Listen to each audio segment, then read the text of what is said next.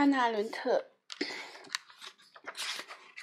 政治中的谎言反思五角大楼文件。罗伯特·麦克纳马拉说：“世界上最强大的超级大国，一周内致使上千平民伤亡，试图迫使一个落后小国屈服于一项饱受争议的议题，这可不是一幅美妙的图景。”五角大楼文件，一九七一年六月。《纽约时报》发表了这份高度机密、内容丰富的文件。这是一份关于美国从二战到1968年5月在印度支那的地位的记录。此后，它就作为47次美国对越决策史，由国防部长罗伯特 ·S. 麦格纳马拉于1967年6月委托制作，并在一年半之后完成。他就作为四十七册美国对越决策史闻名于世。这份文件对不同的读者讲述了不同的故事，提出了不同的教训。有些人宣称，他们直到现在才明白，越南是冷战或者反共产主义意识形态的逻辑产物。另一些人则认为，这是了解政府决策过程的绝佳机会。不过，大多数读者现在都同意。这些文件所引发的根本问题是欺骗，至少很显然，这个问题是那些为《纽约时报》编辑五角大楼文件的人心中最主要的念头，很有可能也是那个筹备这份四十七册原始研究的作家团队所关心的问题。这个伴随我们六年之久的诚信破绽突然陷入深渊，各种谎言。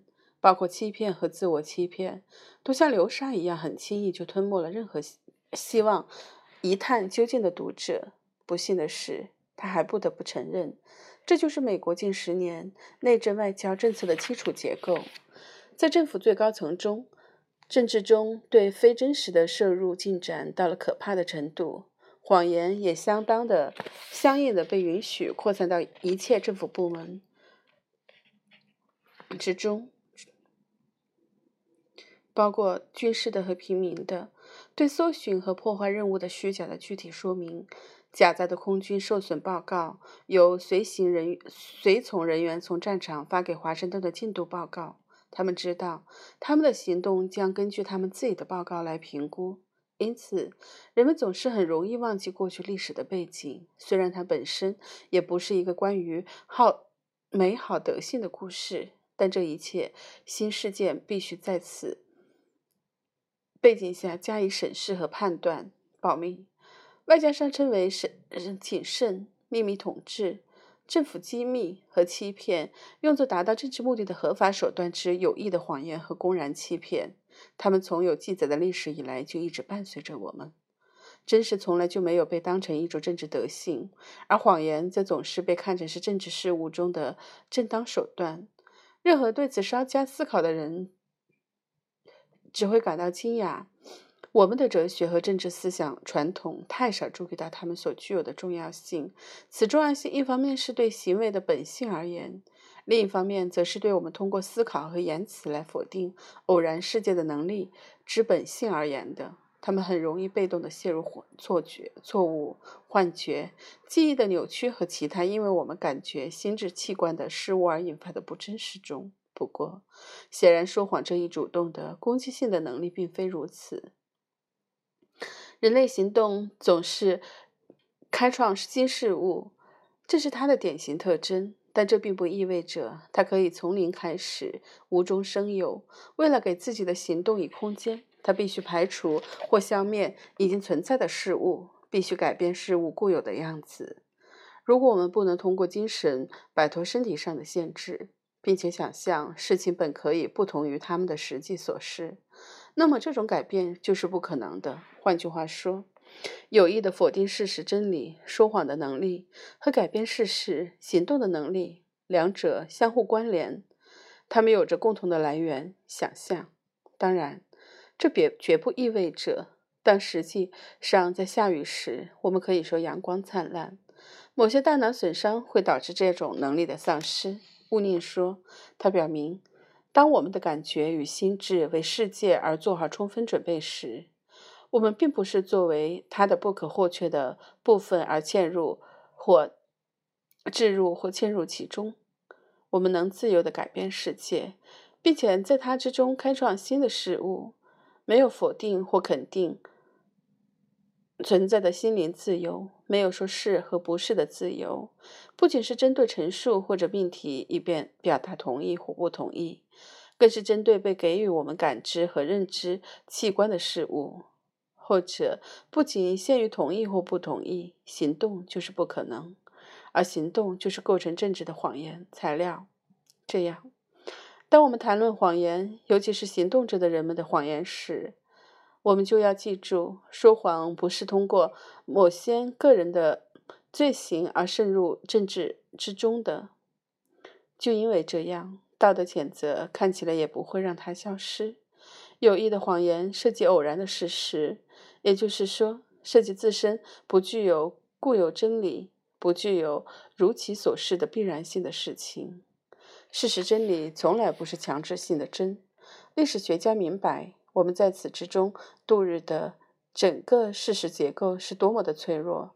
它总是处于这些危险之中，被个别谎言打穿，或者被群体、国家或阶级的有组织的谎言摧毁。或者被大量的谎言否定和扭曲，并且经常被小心翼翼地掩盖起来；又或者只是变得淹没无闻。事实需要证词而被人记住，需要可靠的证据而得以成立，以便在人类事物领域中找到安全的栖息地。由此推论，没有事实陈述可以不被怀疑。它不会像二加二等于四这样的陈述一样可靠，并且能够抵御攻击。正是这种脆弱性，在一定程度上使得欺骗如此容易，如此诱人。它从未和理性产生冲突，因为事实事情可能的确会是说谎者所坚持的那样。谎言常常看起来更合理，更诉诸理性而非现实，因为说谎者有很大的优势，事先知道观众希望或者期望听到什么。他小心翼翼地使他的故事变得可靠，以此来为公众消费精心准备。而现实则具有一种令人不安的习性，它让我们遭受不期而遇的、对此我们还毫无准备的事情。在正常情况下，说谎者会被现实击败，现实是无可替代的。不管一位经验老道的说谎者布下的谎言网有多大，即使他求助于计算机，谎言也不会大到足以涵盖巨大的事实。说谎者可以散任何。任意多的谎言，但他会发现，原则上成功的说谎是不可能的。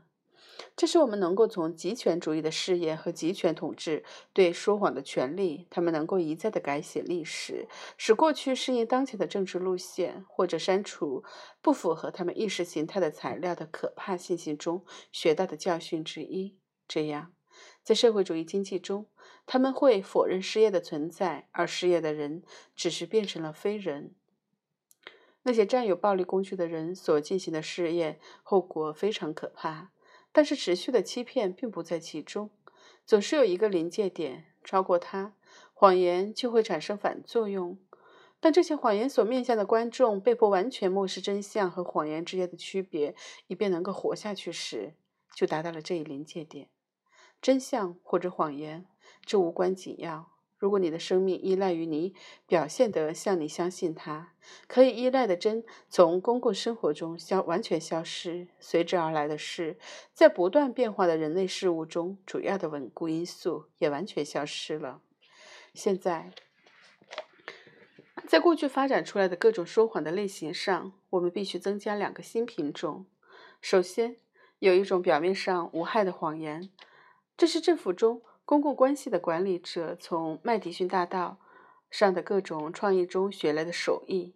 公共关系只是广告的一种，因此它起源于消费社会，对于通过市场经济分配的货物有着异乎寻常的欲望。公共关系人的心智的问题在于，他们只讲意见和善良意志、购买的愿望，也就是只想只讲无形之物。他们的具体真实性微乎其微。这意味着，为了他的产品，看起来他的确可以漫天要价，因而他缺乏政治家行动、创造事实的权利。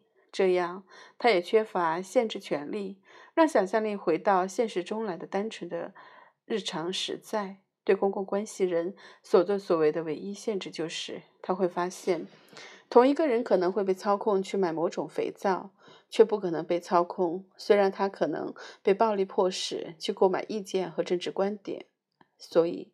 人的可操控性的心理学前提已经成为一种重要的商品，它在公共意见和有学识的意见市场上被叫卖。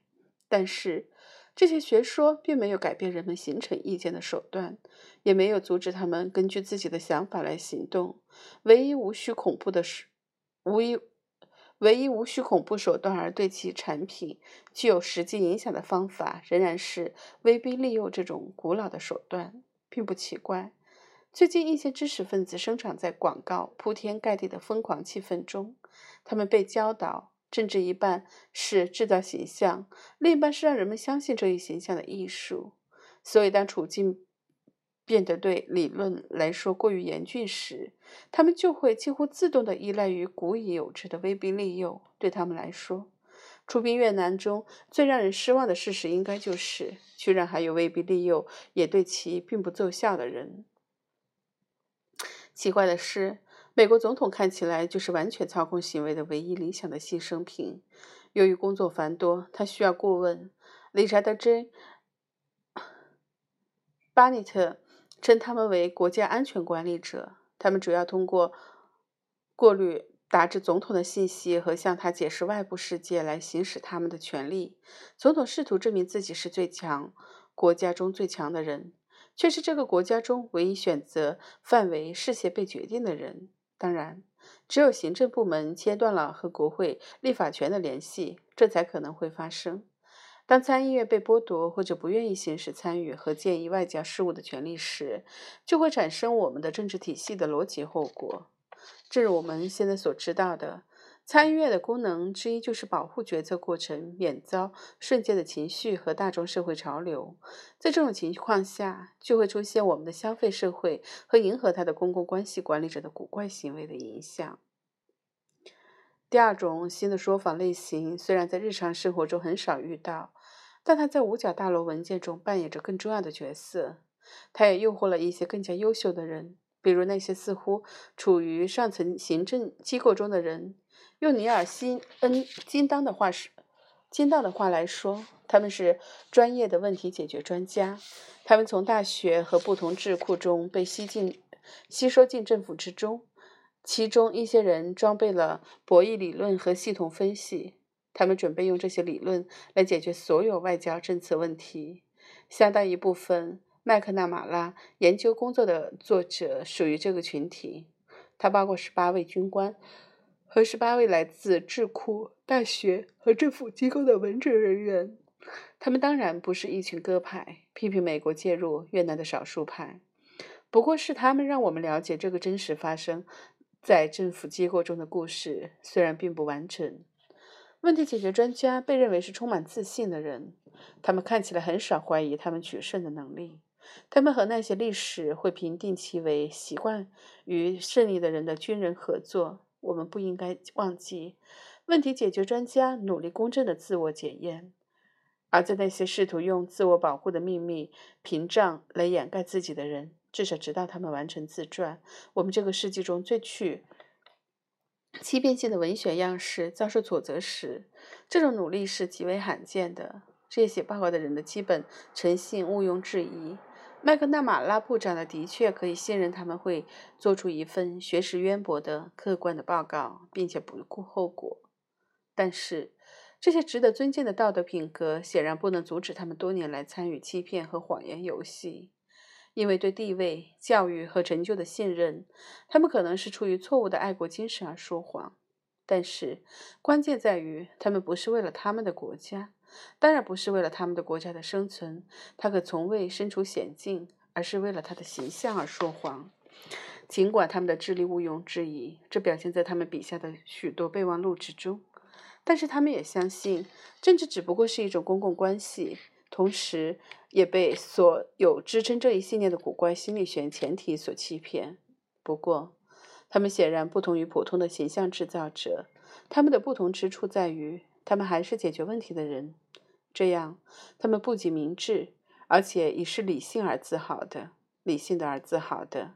他们的确在相当程度上、惊相当惊人的程度上超越感情，热爱理论，即纯粹心灵活动的世界。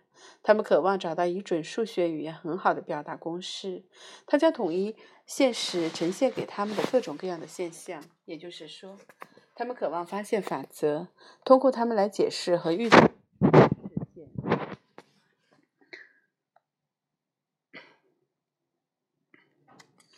就好像他们和物理学家一样，相信自然现象所示的一样必然可靠。不过，自然科学家所处理的事物，不管起源于何处，他们都不是人造的或者人类制造的，因而他们只能通过极度忠诚于事实，所以所有的事实现实来观察、理解，甚至改变它们。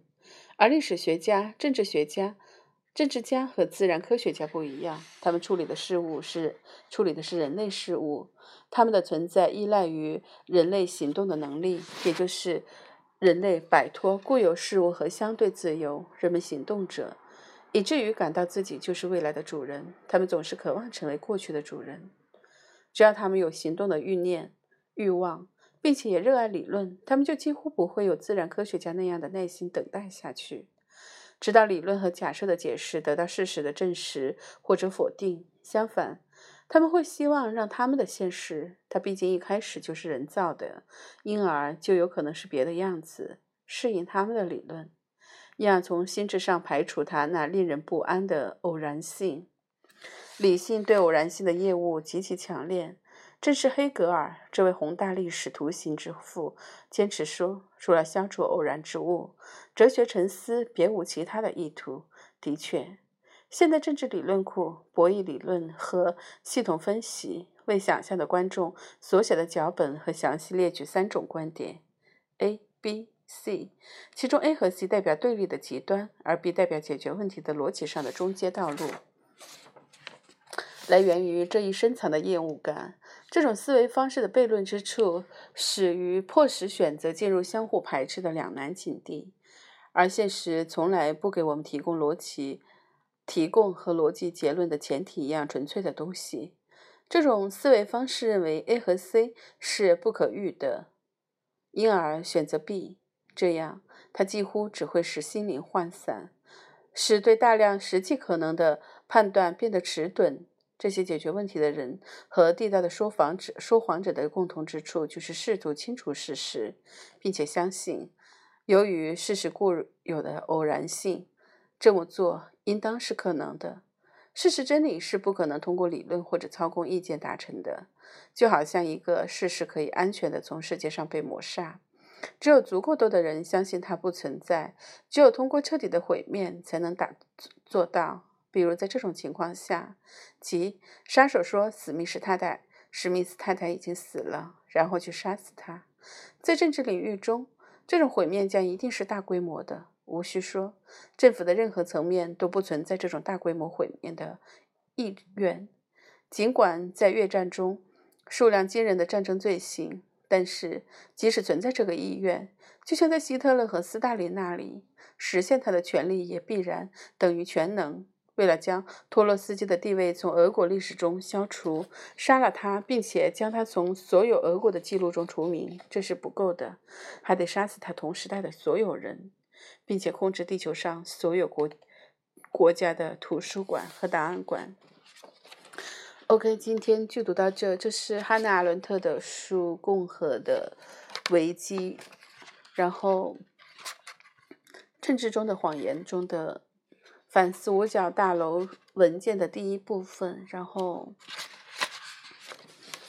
还蛮好的。这种书可以读出来，因为读他的其他的著作，就那些概念性著作，最基本的可以说是哲学思考吧，或者是你认识世界。比如说，在过去未来之间，人的情况，反正对我这样的门汉门外汉来说，读的特别的缓慢，一天能读二三十页。然后还要做大量的笔记，做大量的信息的查询，包括概念的然后提到的人人物的，然后这个就挺好的。这个这本书是几篇论文的集合，然后我在这里先揭露一下它的标题吧，就是总共是四篇文章：政治中的谎言、反思五角大楼文件，这个可以读三期吧，大概。然后还有第二篇公民不服从，第三篇论论暴力。第四篇关于政治与革命的思考，一篇评论。嗯，然后在这里再补充一下，之前有备注，然后我觉得这个备注的事情挺好的，就在汉娜·阿伦特的所有的论文和书中，他都有大量的备注。第一个备注就是之前有一句话是这样，至少很显然，这个问题是那些为《纽约时报》编辑五角大楼事件的人心中最主要的念头，很有可能也是那个筹备这份四十七册原始研究的作家团队所关心的问题。然后，用管理这一团队的雷斯特 ·H· 盖布盖尔布什的盖尔布的话来说。当然，最重要的是政府信用这个事关重大的问题。这个就呼应了在后面所讲的，就是说，关键在于，就是这些知识分子、这些智库，他们不是为了国家的生存，而是为了国家的形象而说谎。这说谎这一点。然后在其他的注里面，他会提到很多的很多的文章。然后，好了，在这里不一说了，今天就到这里。然后，喜欢喜欢汉娜·阿伦特，或者是当然喜欢我做的节目，或者是喜欢此类内容的朋友，可以就是翻电台的其他节目，因为已经有三百三百多期节目了。然后。内容都会不一样。好了，就到这里，再见。